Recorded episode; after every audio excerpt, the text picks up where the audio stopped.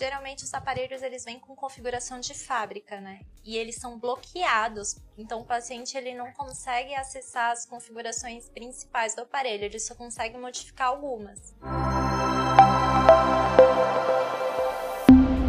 Da, do CEPAP, quais são as, uh, uh, as grandes vantagens que você vê assim, no tratamento do CEPAP? O que você vê no paciente, aquele paciente que chega para você com, com o CEPAP para ser, ser adaptado, né? É um, é um aparelho que você o paciente acaba tendo que dormir com ele a noite toda, né? é. né? Preferência a maior parte da noite, pelo menos. Uhum. Não é tão simples assim, né? Falar assim, ah, a gente botar uma máscara e dormir uhum. com aquela uhum. máscara.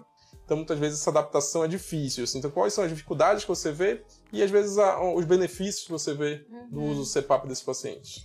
Assim, o que eu vejo no dia a dia é que os pacientes que têm uma apneia moderada grave, que têm muita sonolência diurna, são os que mais se beneficiam do CPAP porque são aqueles pacientes que, assim, apesar da dificuldade inicial, porque querendo ou não, você está colocando um dispositivo no seu rosto, você não está acostumado, né?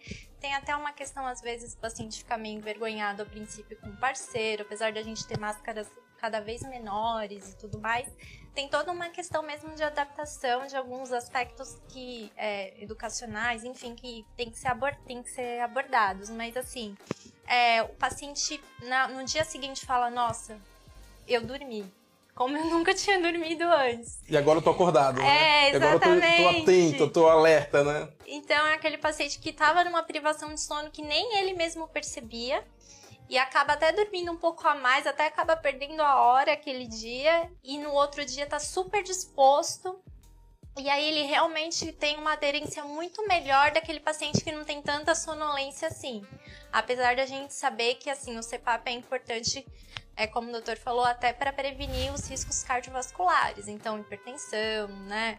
A questão de alteração do infarto, AVC. Então, isso é super importante que o paciente está consciente dos riscos que ele, que ele tem uma apneia não tratada. É, mas, em geral, muda muito a qualidade de vida do paciente.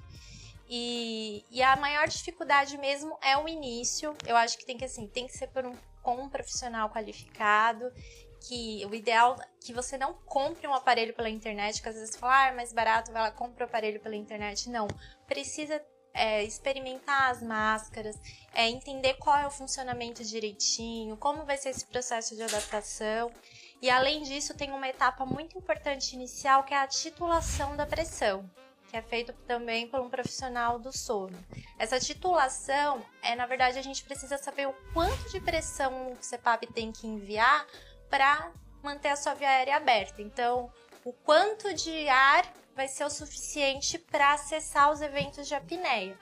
E essa titulação ela pode ser feita de duas formas, né? Então, quando você faz a polissonografia é, no laboratório, quando você dorme, né? Geralmente no Instituto do Sono e tudo mais, é, eles já fazem a adaptação, então eles colocam um aparelho e um profissional é, ele vai vendo quanto de, de pressão precisa e vai regulando isso, e no final da noite você tem um número X de pressão, então você sabe que aquela pressão X é para você.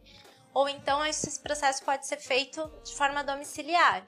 Então, como a gente faz na Regenerate. Então, o paciente leva o aparelho, fica uma semana com o aparelho e toda noite a gente vai, através de relatórios, consultando quanto de pressão ele precisou, como foi essa oscilação, até mesmo para a gente saber se realmente é o CPAP que ele precisa.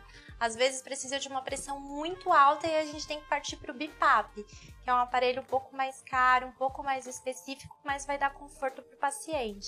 Né? Então, esse processo de titulação é muito importante. Não adianta só comprar o aparelho e usar. É, sem dúvida. O, o CPAP, ele usa, a gente usa uma pressão fixa, uhum. né? Então, hoje a gente está vendo bastante paciente que que está usando o que a gente chama de APAP, né? Uhum. Que acaba usando esse o aparelho que usa uma, uma pressão automática, uhum. né? É, é, qual a sua experiência hoje? Assim, quantos por cento estão usando mais CPAP ou quantos por cento já usa mais APAP? Você vê muita diferença na, no dia a dia, na, na resposta? É, eu gosto do APAP, que é o aparelho de pressão automática. Eu acho que vai muito de cada paciente, é muito individual isso. Acho que a gente avaliando, a gente consegue indicar o melhor.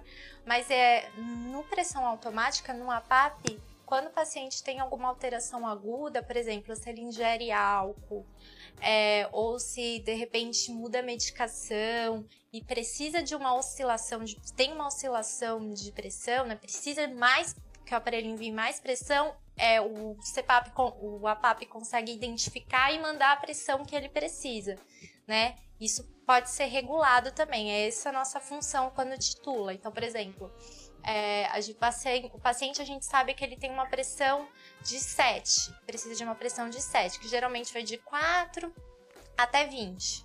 E aí, quando a gente usa o APAP, a gente deixa uma janela aí de pressão. Então, a gente, por exemplo, coloca uma pressão de 5 a 10, para que não oscile demais isso, né? E aí, dentro dessa janela, é, se o paciente tiver algum evento mais agudo, a, o APAP ele consegue mandar a pressão que, que é necessária mesmo.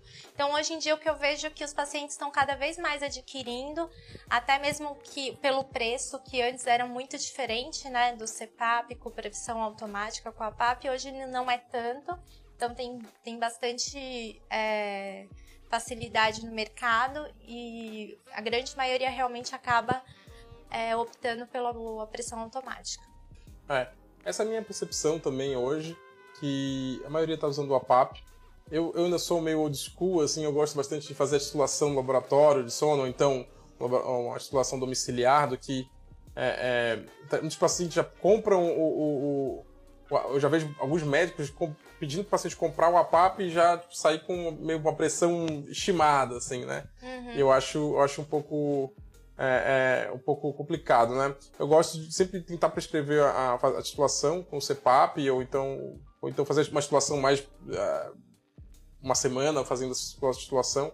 A gente sabe o que acontece. A pressão do CPAP, ela precisa ser. Normalmente, quando a gente faz titulação no laboratório, por exemplo, é, a pressão vai sendo aumentada gradualmente para vencer as apneias, as hipopneias, as insaturações, o ronco. Né? E não pode ser muito baixa, porque senão não vence a resistência. Mas não pode ser muito alto também a, a, a pressão, porque senão você acaba acarretando o que a gente chama de apneia central. Né? A gente tem um receptor aqui que identifica quando a gente respira demais, quando a pressão está muito alta, que o cérebro manda uma informação falando, ó, oh, você está respirando demais. Então passa a respirar de menos, né? E aí você acaba tendo uma apneia que a gente chama de apneia central, né? uhum. né? Que também pode ocasionar os mesmos sintomas da apneia obstrutiva, né? Então por isso que eu acho que muitas vezes a titulação com o CPAP ou essa, essa titulação mais, mais é, gradual, com, mesmo com a PAP, ela é mais bem. bem é uma abordagem, para mim, mais completa.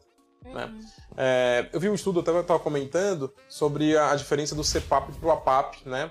Então, a gente a, tinha, tinha impressão de que o APAP, com essa, com essa flexibilidade toda do APAP, teria uma, uma adaptação melhor. Só que acontece às vezes, o paciente acaba despertando um pouco mais por conta dessa variação de, mesmo, mesmo configurando, essa, dessa variação maior de pressão, né?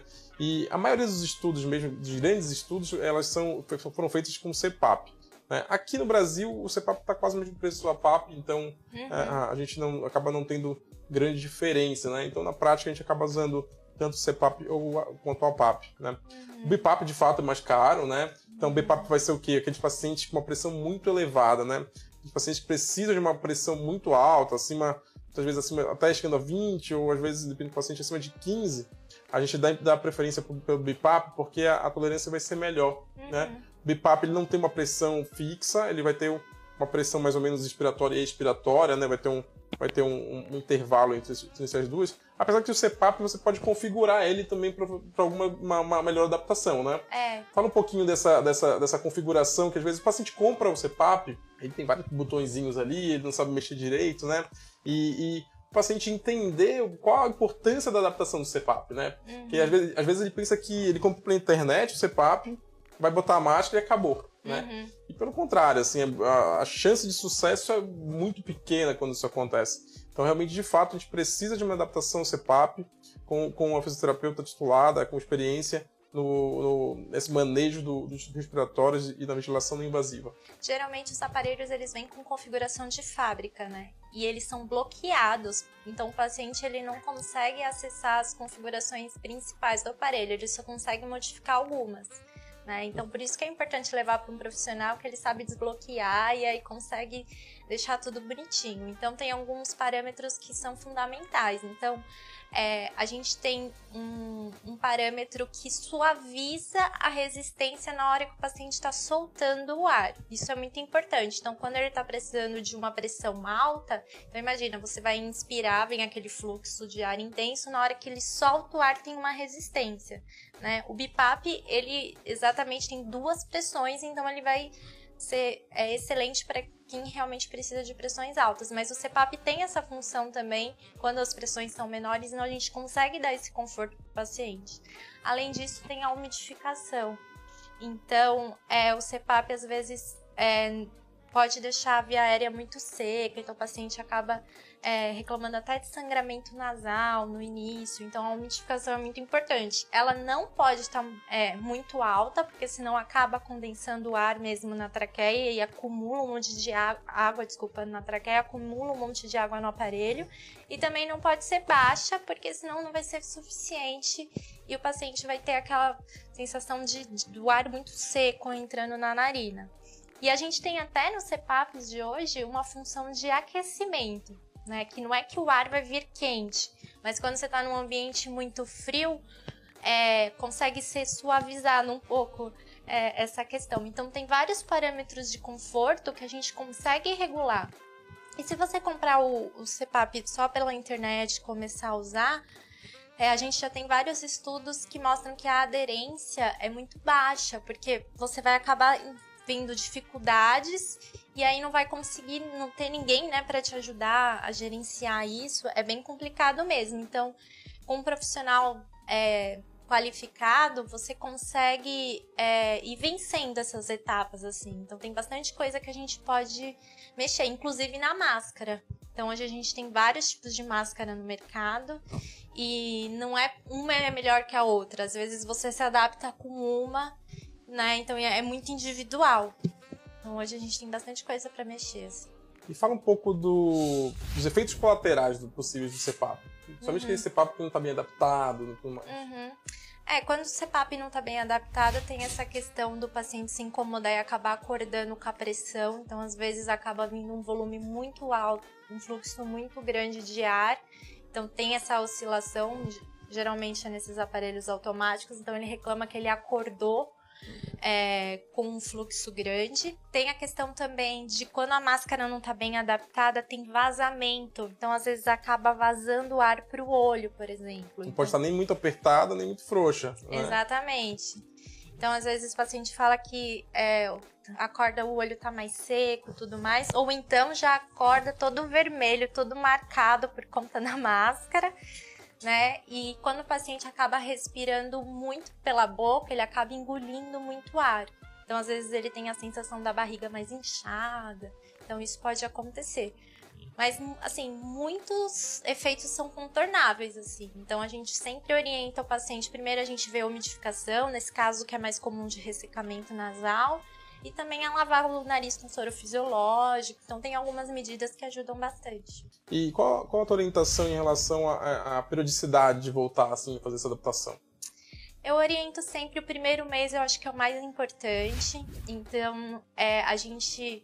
O paciente vai para casa com o aparelho, a gente se fala todos os dias na primeira semana, então eu vou puxando relatórios diários. E aí a gente vai vendo as dificuldades, vai conversando e depois a gente passa mensalmente, né? Então acho que pelo menos nos três primeiros meses uhum. aí, e depois a consulta pode ser anual, só para a gente verificar é, como que tá a higienização do CPAP, uhum. as condições da máscara, né? Sempre é importante orientar o paciente que a cada três meses tem que trocar um filtrozinho que fica no CPAP. Então, algumas medidas a gente, a gente vai até às vezes comunicando com o paciente por telefone mesmo. E porque pelo relatório Hoje a gente tem alguns aparelhos que a gente consegue ter acesso na nuvem de todos os dados e até consegue configurar isso. Então isso facilita muito por é, consulta remota, enfim. E o paciente algum dia pode deixar de usar o CPAP? Na verdade, existem até algumas cirurgias, né, que, que podem ser realizadas, mas elas geralmente não têm tanto sucesso, né, dependendo da causa da apneia. É, então, assim, CPAP até hoje que a gente tem na medicina, assim, é para a vida toda. A gente sabe que quando o paciente, por exemplo, o paciente obeso, ele acaba perdendo peso, geralmente a gente ajusta o CPAP porque ele precisa de uma pressão menor.